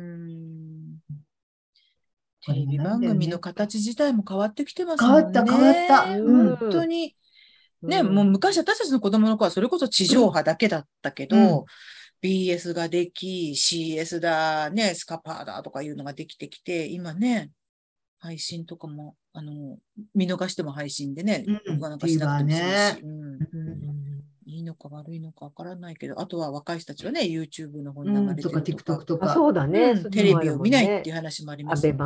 そうそうそいろいろ、こう自分のテレビに合わせるっていうよりも自分の時間に合わせて見るっていうふうになってますもんね。う。昔はね、テレビに合わせせて、うんその今の何曜日の何時ってね、そうそうそうそう、お風呂早く入っちゃおうとか。録画もなかったからね。そう。うんで、だから、録画もなかったから、好きな番組が大体何曜日の何時かっていうのもなんとなく子供の頃うん覚えてたじゃないですか。だってチャンネル数もそんなにないから、うん特にきちっと覚えてたよね。そうでも覚えて今はた好きな番組でも、あ、そうかってもう勝手にセットしてると録音されて、あ録画されてるから、あ、そうかそうか、昨日だったんだとか思ったりしてね。うん。覚えてないですよ。カリーナさんって何か録画して見てるテレビない。です。うんないんだ。あとうん必ず見るとかもない、ない。テレビ全然見てない。あ、そう。そういえばで見るぐらい。カリーナさん、この間の、えっ、と、あちこち踊り見ました？見ました、見ました。ダイアンの時の。見ました。ああ、よかったよかった。た私はね、だからまあダイアンとね、オードリーってそんなに相性まだ良くないと思うんですけど、うん。やっぱりもうダイアンがあちこちオードリーにピンで出るっていうことにもうね、涙なくして見れません。売れてよかったってもういつも思ってる。そして必ずあの、渚さんからのね。そうそうそうそう。渚さんの上手さがね、本当にね、ラジオでね、あのうん渚さんがラジオではね、いつもお天気トークから始まるんですよって、もう本当に渚ちゃんはちゃんと見てくれてるんだおなって。天気トークから始めてくださいなんて言ってね。そうそうそういや本当に渚ちゃんはちゃんと見てくだ渚さん。そう、あのちゃんと見たり、ちゃんと聞いてないと言えないことをちゃんと言ってくれるので、本当に嬉しいです。うんあとは、まあ、ねゆうすけくん、ゆうすけ、まあ、私たちはずっと西澤と呼んできましたけど、うん西澤がもうちょっとね、個性が、今ちょっと津田さんの方が表に出てうるんで。ん、どうしても出ちゃいますね。ね、西澤さんの魅力がうんもっと出ることを祈りますけど、まあでも本当はあちこちオードリーにも単独で出れるなんて、うんなんかでもね、二組でなんかやろうじゃないかとかってそうですね。ね、最後ね。本当にあんなに40過ぎて東京行って、うんね、売れましたね。嬉しいです。皆さんありがとうございます。育ての親みたいな。うんそういや もう本当にね、よく本当にいっぱいね、も大阪の姉と呼んでください。ええ大阪の姉もう本当に微妙な位置ですね。うちのスーも喜んでおります。はい。そこからですもんね。ええ私結構ほらお笑い好きなんでダイヤもうん知ってますけど、あのユうスケさん？うん。あの人面白かったよね。面白い。うんだからあの、ユすっごいースケの面白さって、でもやっぱり東京のバラエティではちょっとなかなかね、難しいのかな。今なんかね、あちょっとキャラがああいう風な感じ。ブレ、ブレてますよね。うんうんみんなもこういじっていいのか、いじいじるんじゃないのか、ユースケから仕掛ける方なのかっていうのがちょっと分かりかねていますよね。いい声してるしね。うんうんまあ、ダイアンっていうのはなんとなくこうあの野す野心が程よいというかですね、こう野心があるかないかの程よい、まあ、津田さんは、まあ、あるんですけどね、あるんだけども、なんかそれをこう程よい感じでやってきたのが魅力だったので。須田さんはなんか昔から赤塚不二夫の漫画に出てくるような。そうそうだね、フォルムだなと思ってそうなねうん確かの。に。そうなのね。うんで、こっちなような、なんかいろいろ。うん、そう。まあでも漫才は、まあ、ゆうすけが考えておりますからね。うんうんまあ、西澤ですね。姉ですね、なんかねて頑張って、ね。えー、ゆうすけさんがこのあのまま面白いっていうふうに。でもね、かまいたちなんかもあんなふうになるとはね、もう誰も思わないす。ごいね、かまいたちね。うん私、ドラを叩いてる、全然売れない頃を見てるから。ね、だって暗かったやん。ん暗かったし、特だに。本当に中国の人かと思ってましたもん、山内のことは。わかる。うんあんなに洗練されるとはね、ね思わなかった。負けまししたね。負けましたね。うんまあ、濱家があんなにね、なんかこう今やもうイケメン枠のような、そうですよ、本当そうですよね。清潔感のあるイケメン枠ですよね。ね。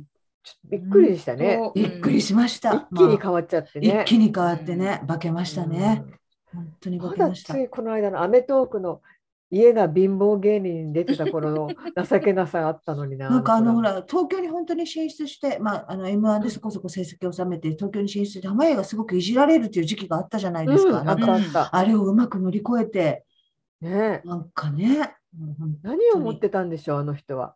ねえ。うん。柔軟性ですか？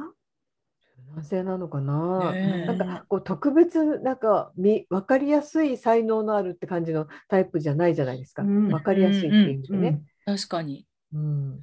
でも二人とも上手にもうなんかもうねうん。私ファンの人には申し訳ないけど、千鳥の面白さがよくわかんない人私もいまいちそうなんだ。わりにくいかな。うんうんでも千鳥結構番組も冠番組とか持ってますもんね。持ってますあの人たちもも化けましたもんね。化けました。あのでも、うんこうダイアンとかを見てると、でもやっぱり千鳥の功績はすごく大きかったと思っていて、うんやっぱりこう、うまく表に出してくれたというか、うんあの、うん、だからそれを見ると、それを手がかりに見ると、やっぱり他の人の引き立て方とかがすごくうまいんじゃないかなと思いますね。目配りが2人とも効いていて、うん。まあ、温かいだろうし、うん。でそこでこうスタッフの意向も組みながら他の芸人さんをうまくえええそうですそうです。それはすごいあるんじゃないかなと思いますね。ダイヤもすごくややっぱり大きかったと思う千鳥の存在が。カリーナさん、どこぞの事務所の女社長みたいに見えてきた。ええでも本当にええって大阪からうちのうちの振り込まれてるええそう。振り込まれてる気がしてきた。大阪からやっぱり東京で売れるってやっぱり大変なんですよね。うん。本当に。やっぱりキャラ変しないとうまくいかない人がうん。ほとんどなんで、うん。かまいたちもそうだしね。銀シャリってまだ東京にいるんですか？もう大阪戻っちゃったの？えいるでしょ？いるんじゃないかな。橋本さんとか頑張ってませんか、まあすごい頑張ってる東京でも。うなぎさんはあんまり出てこないなと思って。ああ、ああそうだね東京いると思いますよ。わかんない、ごめ。うんうん。そっかそっか。うんあのー一時騒がれたけど、あの第七世代っていうのあ、は、本当だ。今一そうですねね、あれって、うんかっていうと第七世代、第七世代って言われてて、本当だ私はそんなに、四千頭身とかね。そうそうそう、あんまり面白いものを見出せなかったんだけど、うん、うんそうだな。霜降り以外、ちょっとあれじゃないですか？うん、霜降りも私何面え白さをエグジ見出せない。ットとかねう。ん。アイグジットってでもやっぱエグジッり、トと霜降り四千頭身。あと宮下草薙？あ、宮崎さんだうんまあ、そこそこやってる感じですか？私ちょっとあんまり。花子花子もそうですか？花子そうだ。あーね。そういえばねうん、R1 って面白い人たち、面白そうな人たちが残ったらしいですね。とてもあ、とても。私知らないよ。そうなんだ。R1 誰が残ったんです出か？加賀屋でしょ？ああ、かがや。あーあ、かが。やかががやの、かがやのどっち？R1 に ?R1 じゃない。コント、コントだあコントだねコントかあキングオブコンキングオトね。ブコントねうん。キングオブコントも実力派が残ったんですね。実力派がなんか準決勝が全部面白くて、うん。その、お笑い評論家の人がいてもうここで誰が残るのっていうぐらいな過酷な準決勝だったからあーうん出ましたね。今回見ようかと。あ、ロングコートダディも残りましたよ。ちなみに、えっと、いつですか？えっとね、10月 ?9 月？10月の決勝戦が10月の8日かな？割ともうすぐなんだよね。うん。で、ファイナリストが、犬、かがや、かがや、クロコップ、コットン、最高の人間、日本の社長、ネルソンズ、ビスケットブラザーズ、ヤダン、ひらがなのヤにダン、うん、ロングコートダディ。のそれがね10組です知名度はない人もいるけど、とてもとても面白いでもやっぱり見てみないと。とわかんないですよね、これ。知らないかから見ないっていうとうん笑いってもったいないからね。うん。見てからつまらないっていうしかないから、ちゃんとあれ。でも、かがやも良かったよね。よかったね、なってね。そうそうそう。ちょっとしんどかったからね。考えすぎちゃったみいたいなね。そう。う。うんん戻ってくる時のちょっとドキュメンタリーじゃないけどやってましたあ、よそうね。え、あれですか？体の病気じゃなくて、うつ的なもの？ちょっと心がだ大変だったみたい。うん。その間、あの私、ね。キャラでやってるのかと思ったんですよ。そのいろいろ気にしちゃうっていうこと。うんだから実際やっぱりそうだったみたいですね。うんうんだからね、その当人も大変だし、残って一人で繋いでいかなきゃいけない方も大変だしね。ねうんあの一人でよくそれこそ有吉の壁とか出てましたもんね、一人の時もね。ううんん、それでうまく繋いでたと思う。うんへえ、ちょっあ、とそっか、キングオブは割と10月すぐなんですね。もうちょっとなんですね。ううんもう秋ですね。じゃあ、もう本当に。もう一気に涼しくなりましたからねうんそちらも大阪も涼しいですか？涼しくなりました。なりました。ちょっと、台風の影響かな？ちょっと雨ですけど。ああ、そっか。あこちらも雨ですね。うんえそっち来るんじゃないんですか？進路的に。関東なんじゃないですか？えね、でも、南から来るなら関西も、ま、でも横っちょから、えなんか、なんかで、横グニーっちょから来るンっての、うん、グニーンってなってたような気がする。そっか、そっか。なんかほんとね、台風多いですね。ねえ先週も来て、今週も来てみたいなね。もういいよ、台風はね。小学校はね、ね今5月の末とかが運動会多いんですけど、うん中学校はね、この時期多いです。うん。大変です、ね。だから、ね、体育の日あたりはすごく快晴の秋晴れっていうイメージあるから、またこれからこう秋晴れになるといいですよね。うーん。本当だね。ななんか9月雨ばっかりでしたもんね。確かに、あんまりすっきりと晴れた記憶がないですよね。うん。でもなんか9月すっごく暑いみたいに言われてたけど、うん。最初の予報では。うん。そこまでじゃなくなかったですか？結構やっぱり8月に比べると落ち着いたなっていう気がした。なんまあ、か8月はもうひどかったですもんね。うんでもあれなんだ。なん10か月に入ってからも最高気温27度とかうん言うんだ。暑い夏じゃん、これ。なんか湿度が高いよな。高い確かに雨だからね。うんうん。台風のせいもあってね。うんで、冬は今年は寒いみたいですねえ。そうなんですねちょい寒みたいですよ。んそうですかうん。ねねえ。もう天気1年がねの話でもしておけば。そうですね。もう、もう10、11、もう3ヶ月ですよ、えーあと残り。この、あえ、私この間年賀状。だから、夏が終われば今あそ年もこそこそこ終わりだよ。うん、そうだ毎年ね。言いますけどつまみさんのね、毎年言ってる。夏が終わればもう9月になったら今年も終わるんですよね。終わりです。はい。だってもうおせち料理の予約とか始まってますからね。うんカレンうんカレンダーも売ってるしね、来年の、うんね。そう、手帳もあ売ってる？し。売っててる売っててる。もう100均とか早く買わないと、もし100均で済ませようっていう人はダメですよ。今買わないあと、そう、お望みのカレンダーがある人はもう今のうちから。うんああ。うん、うんということはやっぱりもう終わるんですね、9月終わるんですになったらね。終わるんですよ、9月になったら。早いですよ。ね。明日目覚めたらもうきっと大晦日です。9月なんて10日ぐらいしかなかったみたいな。もう終わりですよね、9月。うんわかる。もうだって明日24日ですもんね。は今年のうちにやっとかなきゃいけないことって何かありますか？それはどういうことですか？年が変わる前にちょっとやっとか、今年中に終わらしとかなきゃって思ってることとかないですか？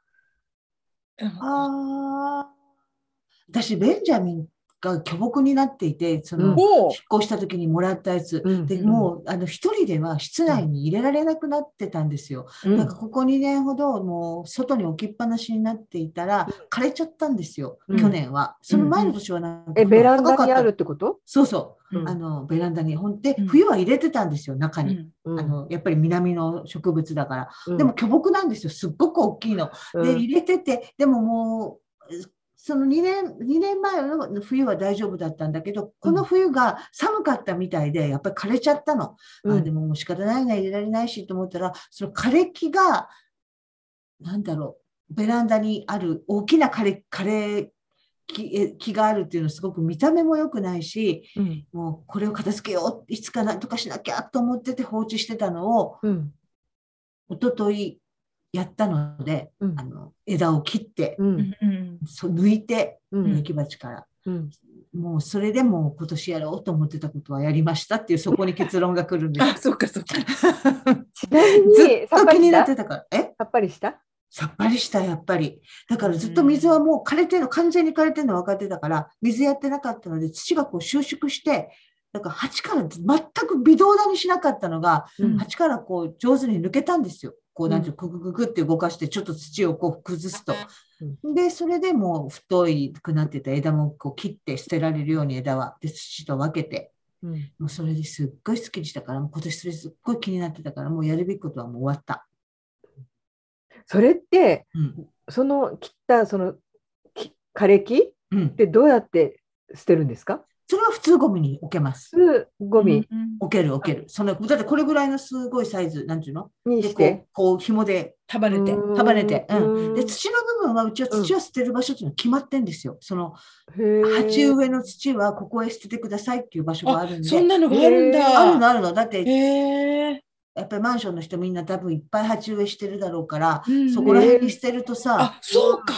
困るじゃないですか。だからそのうん一帯が、こう、なんて言うんだろう、ちょっとこう、土を、こう、こう穴の上に、こう、なんだろう、こう、こう鉄の、こう、柵みたい、なんていうの、こう、か、こうひ、があって、こう、振るうような感じで、あの、下に土あ、が落ちる。あ、そうそうそうそうそう。んでもそこはやっぱりさ、いろろんな植物をみんな捨ててるから、1年ぐらい経つと、ボーってなりますけどね。うん、で、またそれを刈るんだけど、でだからそこに土は捨てに行って、鉢は使うから。うんだもう本当、ずっと気になってたから、ほっとした。うんもうそれでやりたいことややりましたよ。うん何かありますか？私も今、それで思いました。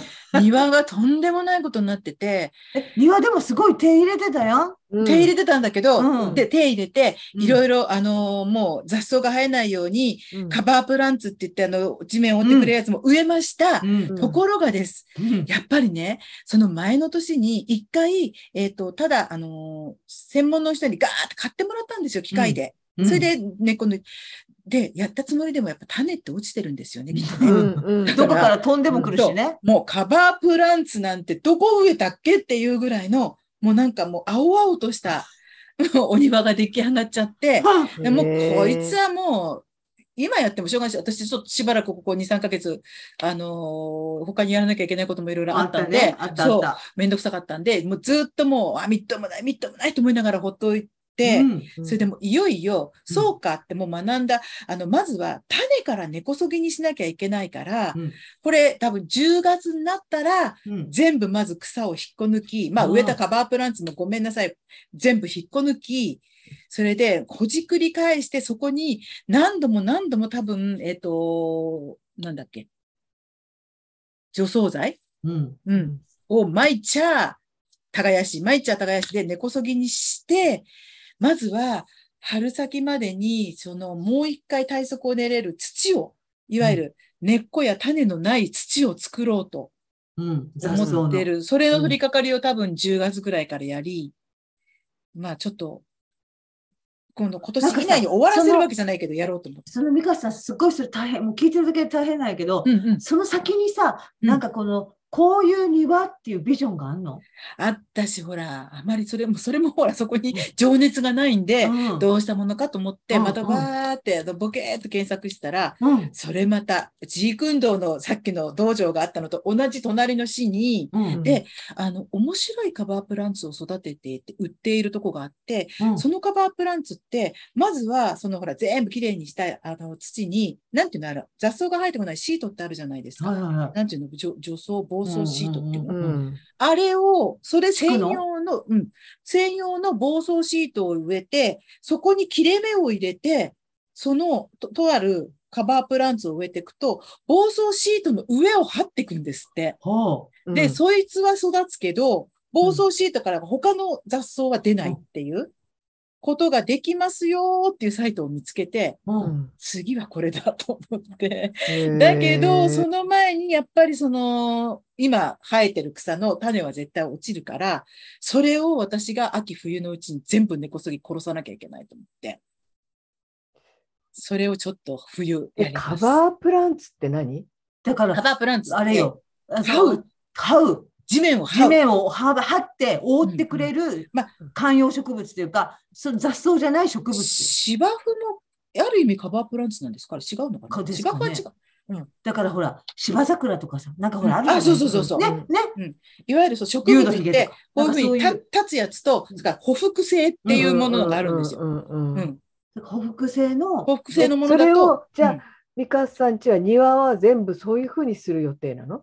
でも全部それにするのもうん。広さがあるからうん。大変だし、あまりにもだから、まずは、ここカバープランツとうん。何にもしないとこっていうとか、一箇所左側にあり、うん。左側って今見てから自分から見て向かってね。うん。うんそう。で、真ん中に、まあ、今また草抜けば、ちょっと通路があって奥に物置があり、その隣に、えっ、と、うちの、えっ、と、三代目猫のお墓があり、うんうんで、その辺をちょっと、こっちをどうするかなって、うん、その右側をね、あの、柚子の木があるんで、一応その周りをブロックで囲んで、うん。うん、あの、周りに、あの、またなんか植えちゃうと、柚子をちょんちょん切れなくなっちゃうんで、うんその周りちょっとブロックで囲んで、砂利は入れたんですよ。ピンクの砂利を入れて、でもその周りを今度どうするかっていうね、いかんせんく植物育てたくないんで、うん。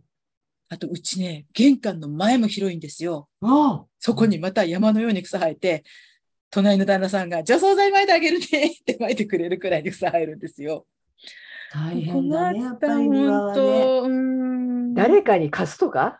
本当ね、家庭菜園やってくれって思う。あと、ガーデニングでも育てたい方、あの、ね朝来て一日中過ごしてどうぞって、帰っていいよって。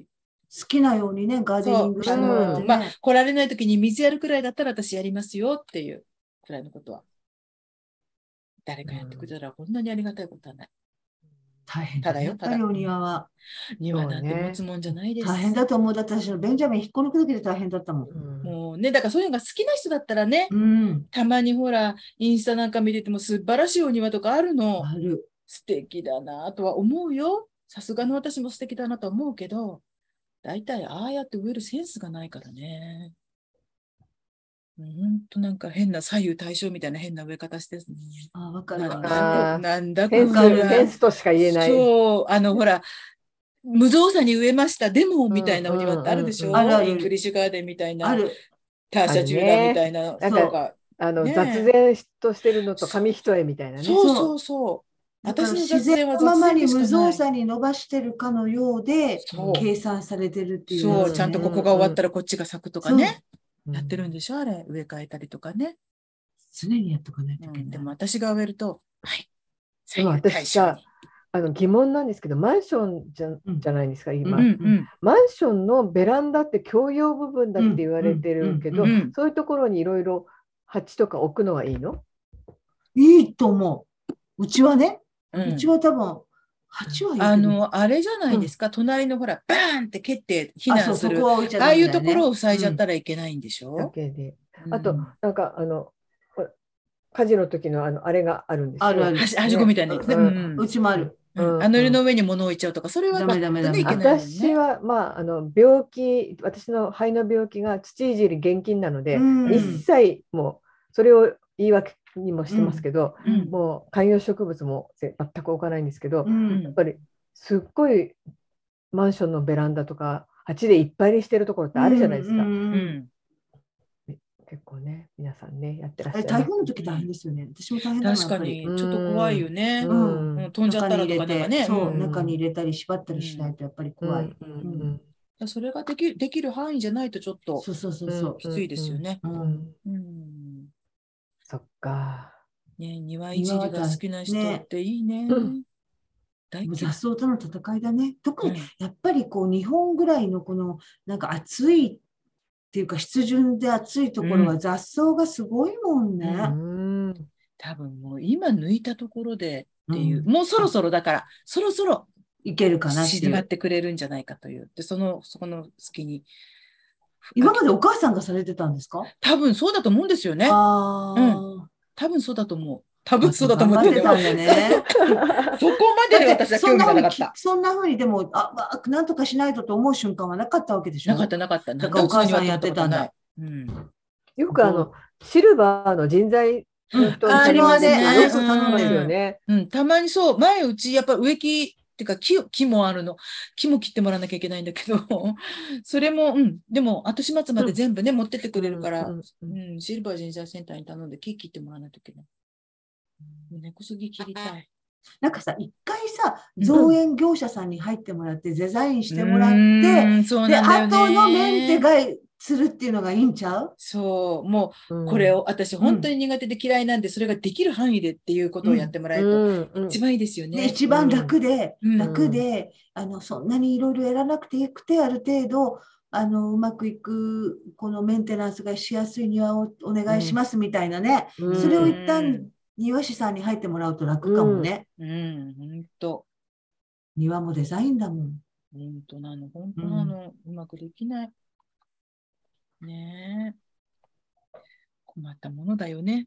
いろいろ難しいね。そう、年取ってくるとね、体もメンテナンスも大変だしね。だってしゃがんでやるの大変くない？そう、本当大変。うん。もう完全装備でね。ね焼けるしね。無理しないするし、虫に刺されるし。うんそうそうそうそう。庭は綺麗になったけど、本人が立ち上がれなくなったらしいねそうよ。本人ボロボロになってね。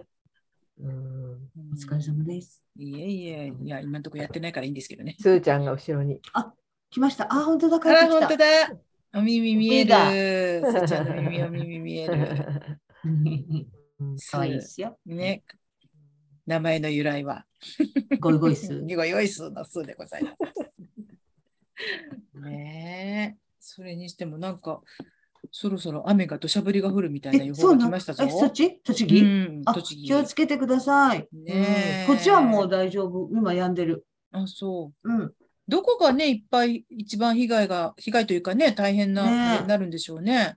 気をつけて、この連休、金土日で連休なんですよね。あとね、2日です3ね。連休なのに。にね、あうんまりちょっとお天気が良くないですけれど、うんなんとか気をつけてお過ごしいただければと思います。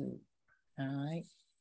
というわけで、じゃあ、つまみさんに最後、一言を言っていただきましょ私う。首かしげて、なんだ、なんだの？絶対誰も知らないでも80回出てるんだからすごいよね。すごいよね、本当。マイスターだわ。うん。う。あなたは、みょうちゃんを知っていますか？え？めおちゃん？みょう、みょみょみょあ私知ってるかも。聞いたことあるかも。知らない。へーう。では、皆さん、さようなら。さよなら、良い週末を。